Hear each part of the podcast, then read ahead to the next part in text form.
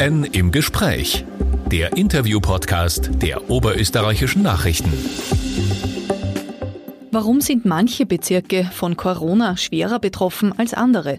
Oberösterreich hat als erstes Bundesland von Experten erheben lassen, wie die hohen Infektionszahlen im November und Dezember eigentlich zustande gekommen sind. Was hat da eine Rolle gespielt und was nicht? Darüber spreche ich heute mit dem Studienautor. Mein Name ist Daniela Dahlke und die Antworten gibt Hans-Peter Hutter. Er ist Oberarzt und Professor an der Medizinuni in Wien und stellvertretender Leiter der Umweltmedizin am Zentrum für Public Health, also am Zentrum für öffentliche Gesundheit. Grüß Gott, Herr Hutter, vielen Dank, dass Sie Zeit haben. Ja, sehr gerne. Herr Hutter, welche Zusammenhänge haben Sie sich denn in dieser Studie genau angesehen? Wir haben uns in der Studie angeschaut, welche demografischen Faktoren, also zum Beispiel Alter, Ausländeranteil, Agrarquote, sprich Anteil von ländlicher Bevölkerung, aber auch Besiedlungsdichte und Bildung, ob das einen Einfluss hat auf die Erkrankungshäufigkeit, aber auch auf Sterbefall. Das haben wir uns angeschaut in einer sogenannten ökologischen Studie, wo man halt einmal ganz grob die ersten Überlegungen sich anschaut, ob die eine oder die andere Annahme richtig ist. Sie haben aber durchaus signifikante Ergebnisse gefunden. Was spielt denn besonders eine Rolle beim Infektionsgeschehen? Ja, das ist korrekt. Also beispielsweise gibt es ja auch den Ausländeranteil beziehungsweise den Anteil von Personen ausländischer Herkunft. Da sieht man sehr, sehr interessante Ergebnisse, nämlich, dass je höher der Anteil an diesen Personen ist, desto geringer ist eigentlich auch das Risiko, dass man sich infiziert. Also in diesen, Bereich, in diesen Bezirken war das Infektionsrisiko eher so, dass je höher dieser Anteil ist, desto geringer war auch diese Inzidenz. Auf der anderen Seite haben wir uns angeschaut, die Besiedlungsdichte, die Dichte sprich als Indikator, als Kennzahl dafür, ob das eher im ländlichen oder im städtischen Bereich ist. Und da gab es doch immer die Annahme, dass, naja, je stärker die oder je dichter die Menschen zusammenleben im urbanen Raum, desto höher ist auch die Kontakthäufigkeit. Und genau das haben wir nicht gefunden, sondern umgekehrt, dass eigentlich je geringer die Besiedlungsdichte ist und je mehr man sich in den ländlichen Raum hineinbewegt, desto ja, geringer war auch das Infektionsrisiko beziehungsweise auch das Risiko, an Covid-19 zu versterben. Das ist aus meiner Sicht ein sehr interessantes Ergebnis, weil man eben genau das Umgekehrte vermuten würde. Und ein weiterer Punkt ist, na, wir haben uns das Alter angeschaut, da hat man praktisch über die ersten Lebensjahre bis hin zu 65 nicht sehr viel gesehen. Über 65 wirklich auch nur ein sehr schwacher Zusammenhang, dass dort das Infektionsrisiko, dass sich in diesem Alter auch die Personen eher vielleicht zurückhalten. Schauen wir sich es vielleicht der Reihe nach an. Der Ausländeranteil, inwiefern könnte denn da die Testhäufigkeit eine Rolle spielen? Ist da anzunehmen, dass äh, Ausländergruppen weniger häufig zum Test gegangen sind beispielsweise? Ja, das haben wir uns angeschaut und wir haben gesehen, dass zwischen den Bezirken es wirklich keinen Unterschied gegeben hat in der Testhäufigkeit. Und da dieser Zusammenhang, nämlich je höher der Ausländeranteil war, desto geringer war auch das Infektionsrisiko, weil das so deutlich war, hat das sicherlich, selbst wenn es einen gewissen Unterschied gegeben hat, nicht wirklich einen wirklichen Einfluss auf dieses Ergebnis gehabt. Können Sie sich dann auf andere Weise erklären? Ja, das wäre jetzt eben genau der nächste Schritt, wie man sich das eher näher auch plausibel erklären kann. Aber ein, eine Möglichkeit ist zum Beispiel soziologisch, dass eben besonders diese Gruppe, Bevölkerungsgruppe eher dicht zusammenlebt, auch mit älteren Menschen, wo man vielleicht von Haus aus vorsichtiger ist, weil man ja weiß, dass ältere Menschen ja anfälliger sind, einerseits für die Erkrankung, aber auch, dass sie versterben. Der zweite Faktor war ja der ländliche Raum, der, dort, wo die Menschen in Gemeinden eigentlich weiter auseinanderleben, aber offenbar doch zu nahe zusammen. Wie, wie erklären Sie sich da diese doch deutliche Signifikanz bei den Infektionszahlen? Nachdem es eben wenige Menschen gibt, die auf diesem Raum zusammenleben, hat man eher den Eindruck oder zumindest das Gefühl, dass das eine Erkrankung ist, dass die eher in dem städtischen, urbanen Raum stattfindet. Es ist eher ein vertrautes Milieu. Es ist dann auch, wenn jetzt jemand quasi diese Maßnahmen strikt umsetzt, dass man sich auch hinterfragt, warum trägt er diese Maske. Das kommt im städtischen Bereich überhaupt nicht vor, sondern da ist eher umgekehrt, dass wenn ein in Öffis einsteigt und der hat keine Maske, dass er eher schief angeschaut wird und angesprochen wird. Das ist in einem vertrauten Raum, das ist jetzt etwas, was man sich jetzt einmal als Vermutung jetzt einmal ganz auf der Zunge zergehen eher nicht der Fall. Und so, denke ich, ist eher eine gewisse Sorglosigkeit, die man vielleicht erklären kann, eher am Land zu Hause als in der Stadt. Immer wieder ist behauptet worden, dass auch Jugendliche ein Faktor sind, weil die sich dann doch öfter treffen. Spielt denn das Alter eine Rolle? In unserer Analyse, und da muss man ganz klar sagen, das ist jetzt eine Analyse für Oberösterreich, haben wir diesen Effekt nicht gefunden.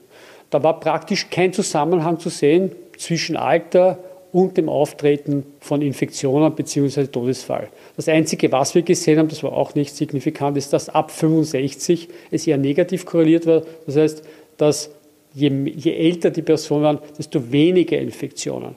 Aber, noch einmal, das war kaum statistisch wahrnehmbar, aber zeigt doch ein bisschen, dass natürlich ab 65 schon die meisten wissen, dass wenn es einen trifft, dass man dann eher stärker betroffen sein kann. Oberösterreich war ja das erste Bundesland, das sich diese Zusammenhänge jetzt angesehen hat. Welcher Auftrag leitet sich denn aus den Ergebnissen jetzt aus Ihrer Sicht für die Politik ab? Naja, ganz wesentlich ist, und das muss man schon einmal unterstreichen, ist, dass hier ein Bundesland aufgrund einer doch dramatischen Situation gesagt hat, na, das schauen wir uns aber genauer an, weil das wollen wir nicht mehr haben. Und äh, das finde ich wichtig, beispielgebend, aus dem einfachen Grund, denn wenn es jetzt Überlegungen gibt zu Maßnahmenpaketen, wo ich was einsetze, meine Ressourcen, meine Kommunikation, naja, so ist es schon hilfreich, dass ich eher diese Bündel in jene Bereiche, wo es auch sinnvoll ist. Beispielsweise, dass man sich halt überlegt, wie man in den ländlichen Raum halt auch seine Botschaften besser anbringt. Es ist klüger, da eigentlich vorher orientieren zu schauen, wo ich das eine oder das andere hinverlage, als dass ich jetzt dann quasi zum Beispiel, jetzt, wenn ich in den Ausländeranteil hineinstecke, wo man sich denkt, na, das wird schon so sein, dann habe ich hier bestimmte Ressourcenverbrauch, der eigentlich gar nicht notwendig ist, weil ich sie woanders vielleicht stärker benötige.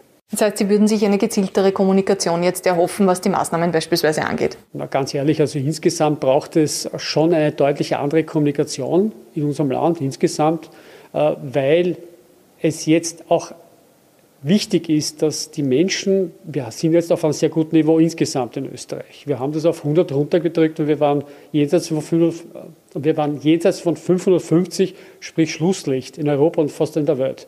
Also das ist schon mal irre Leistung. Und das braucht auch diesen Zuspruch, dass man sagt, das haben wir geschafft und jetzt geht es darum, diesen Zustand aufrechtzuerhalten. Und das geht nur mit einer ausbalancierten Kommunikation. So dass man auf der einen Seite noch immer hinweist, pass auf, wir haben eine Situation, die ist noch nicht fertig, aber auf der anderen Seite schon einmal sagt, jetzt haben wir das erreicht und jetzt überlegen wir uns die nächsten Schritte, wie wir mit dem umgehen. Welche Öffnungen wir vielleicht hier anstreben. Was können wir tun, um euch, auch, ich sage es einmal ganz simpel, uns auch ein bisschen bedanken mit einer, ja, mit einer Verringerung der Bewegungseinschränkung. Und noch einmal, das heißt nicht, dass wir es alles wegschmeißen und zurückgehen zur Tagesordnung, die wir gekannt haben vorher, sondern man sagt, wir wollen das und das machen, aber gemeinsam brauchen wir immer diese drei Kernmaßnahmen. Die brauchen wir halt, solange jetzt die Impfung nicht gegriffen haben und solange die Situation ist, wie sie ist. Das heißt Maske, Hygienevorschriften einhalten und Abstand einhalten. Es sind eigentlich wirklich nur drei Dinge. Das mit dem Händewaschen, naja, ganz klar, das hätte man vorher auch schon machen sollen. Mund-Nasenschutz, Schrägstrich FFP2-Maske tragen, den Abstand einhalten und jetzt im Innenbereich natürlich auch lüften. Aber damit hat sich eigentlich, eigentlich. Alles andere können wir uns ersparen, wenn wir das einhalten. Und ganz wesentlich ist, dass wir natürlich mit der Impfung schon ein weiteres wirksames Instrument haben, wo wir gewisse Bereiche deutlich schneller aufsperren können. Stichwort, ich gehe davon aus, dass auch mit Veranstaltungen, mit strikten Maßnahmenkonzepten da auch ja, ein Blick in die Zukunft geworfen ist, wo man was machen kann. Und nicht zuletzt, auch das ist wichtig, dass wir die Schulen nicht nur jetzt für zwei, drei Wochen offen haben, sondern dass wir die weiter offen haben können und letztendlich das auch in einem Schwung mitnehmen für mehr Bewegung, für mehr Bewegungsräume, dass man sich das andenkt, Stichwort Vereinssport, dass man das auch wieder möglich macht. Bitte, das bringt Erleichterung für Kinder, Jugendliche und für die Eltern, auch für die bringt es was. Sie plädieren ja eben für vorsichtige Öffnungsschritte im Bereich der Jugendlichen, im Bereich der Vereine und auch im Bereich der Kultur. Wo halten Sie denn Öffnungsschritte noch in weiter Ferne? Nein, in weiter Ferne ist es meiner Sicht dort, wo eben die Nähe gesucht wird. Ich möchte jetzt schon wieder auf die arme Nachgastronomie hindeuten, aber ja, dort ist es halt so.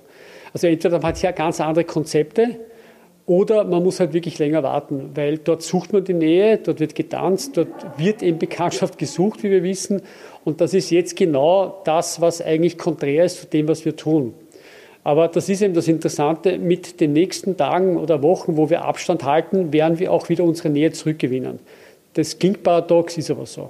Was sagen Sie zur orangen Ampel jetzt in Oberösterreich und Wien als zwei Bundesländer? Ist es ein positives Signal oder birgt das auch Gefahren? Na, also ganz ehrlich, also erstens einmal ist es einmal positiv. Das heißt von Rot auf Orange, heißt noch nicht auf Grün, aber bitte, da ist auch das ein Kennzeichen, dass hier was geschafft worden ist. Und das muss man ganz klar mal sagen und sich bedanken, auch bei der oberösterreichischen äh, Bevölkerung. Äh, der zweite Punkt ist, dass es jetzt nicht bedeutet, dass es jetzt alles fertig ist, sondern dass man eben sagt, wow, jetzt sind wir da, wir sind auf einem Bereich, wo wir uns vor ein paar Monaten, vor zwei Monaten nie gesehen haben das wollen wir auch aufrechterhalten. Also es gilt, diesen Spagat zu halten zwischen dem, dass man sich freut und dem, dass man sagt, jetzt haben wir was erreicht, das wollen wir aber nicht aufgeben. Und das gilt es zu kommunizieren. Und der zweite Punkt ist, dass man sich jetzt schon einmal zurücklehnen kann, nüchtern betrachtet und schaut, okay, wir haben jetzt die Situation, was können wir hier jetzt machen, damit es einerseits bleibt, aber auch gleichzeitig der Bevölkerung neue Signale zu setzen in Hinsicht auf Perspektiven. Was können wir tun, und welche Perspektiven können wir aufgrund dieser Situation jetzt für die nächsten Wochen eben auch unserer Bevölkerung geben. Für wie schwierig halten Sie es, die Bevölkerung jetzt im ländlichen Raum noch einmal zu motivieren, doch wieder mehr Abstand zu halten? Das war ja eine der Kernaussagen Ihrer Studie, gerade jetzt, wo durch den dritten Lockdown auch schon eine gewisse Müdigkeit da ist. Äh, das trifft uns alle, diese Müdigkeit, und es nervt alle, muss man einfach sagen. Es nervt uns alle. Ich meine, das ist ja nicht wirklich überraschend. Äh, das sind alles Maßnahmen, die uns nicht taugen, weil wir ja nicht unbedingt Wesen sind, die mit Masken rumlaufen und die ständig in einem Abstand miteinander leben. Ja, aber das ist eigentlich jetzt vergleichsweise besser, als wenn wir zu Hause sitzen. Denn wir wissen alle, es gibt einen Lockdown, es gab einen, wir brauchen nur jetzt nach Deutschland schauen, die verlängern den. Es gab andere Länder, wo er deutlich strenger war. Und noch einmal, das wollen wir alle nicht. Also vergleichsweise zum Zuhause bleiben ist das Abstand halten und Maske tragen nur immer einfacher. Ähm, angesprochen auf den ländlichen Bereich denke ich, dass man das einfach einmal auf eine lockere Art und nicht mit dem Zeigefinger erklären muss. Ähm, es gibt genügend Vereine, die ein Standing haben, gerade im ländlichen Bereich, wo man vielleicht auch Menschen findet, die das auch wichtig sehen, das an ihre, sage ich jetzt einmal, an ihre Freunde, Bekannte weiterzugeben, an ihre Bevölkerung, mit der sie auch arbeiten in den Vereinskulturen. Und ich denke, das ist ein wichtiger Schritt in die Richtung, wo man das irgendwie mit einer Nonchalance, aber doch mit einer gewissen Ernsthaftigkeit verbreiten kann. Denn es ist ja wirklich nicht viel. Es ist wirklich nur Abstand halten, Maske tragen und die Hände waschen. Was wird die nächste Studie sein, die Sie in Angriff nehmen? Im Prinzip arbeiten wir auch auf, man glaubt es ja nicht, aber Corona, Covid-19 ist nicht das einzige Thema. Wir arbeiten gerade daran und haben das gerade fertig gemacht, auch mit Mikropartikeln, sprich mit Mikroplastikpartikeln arbeiten wir sehr viel.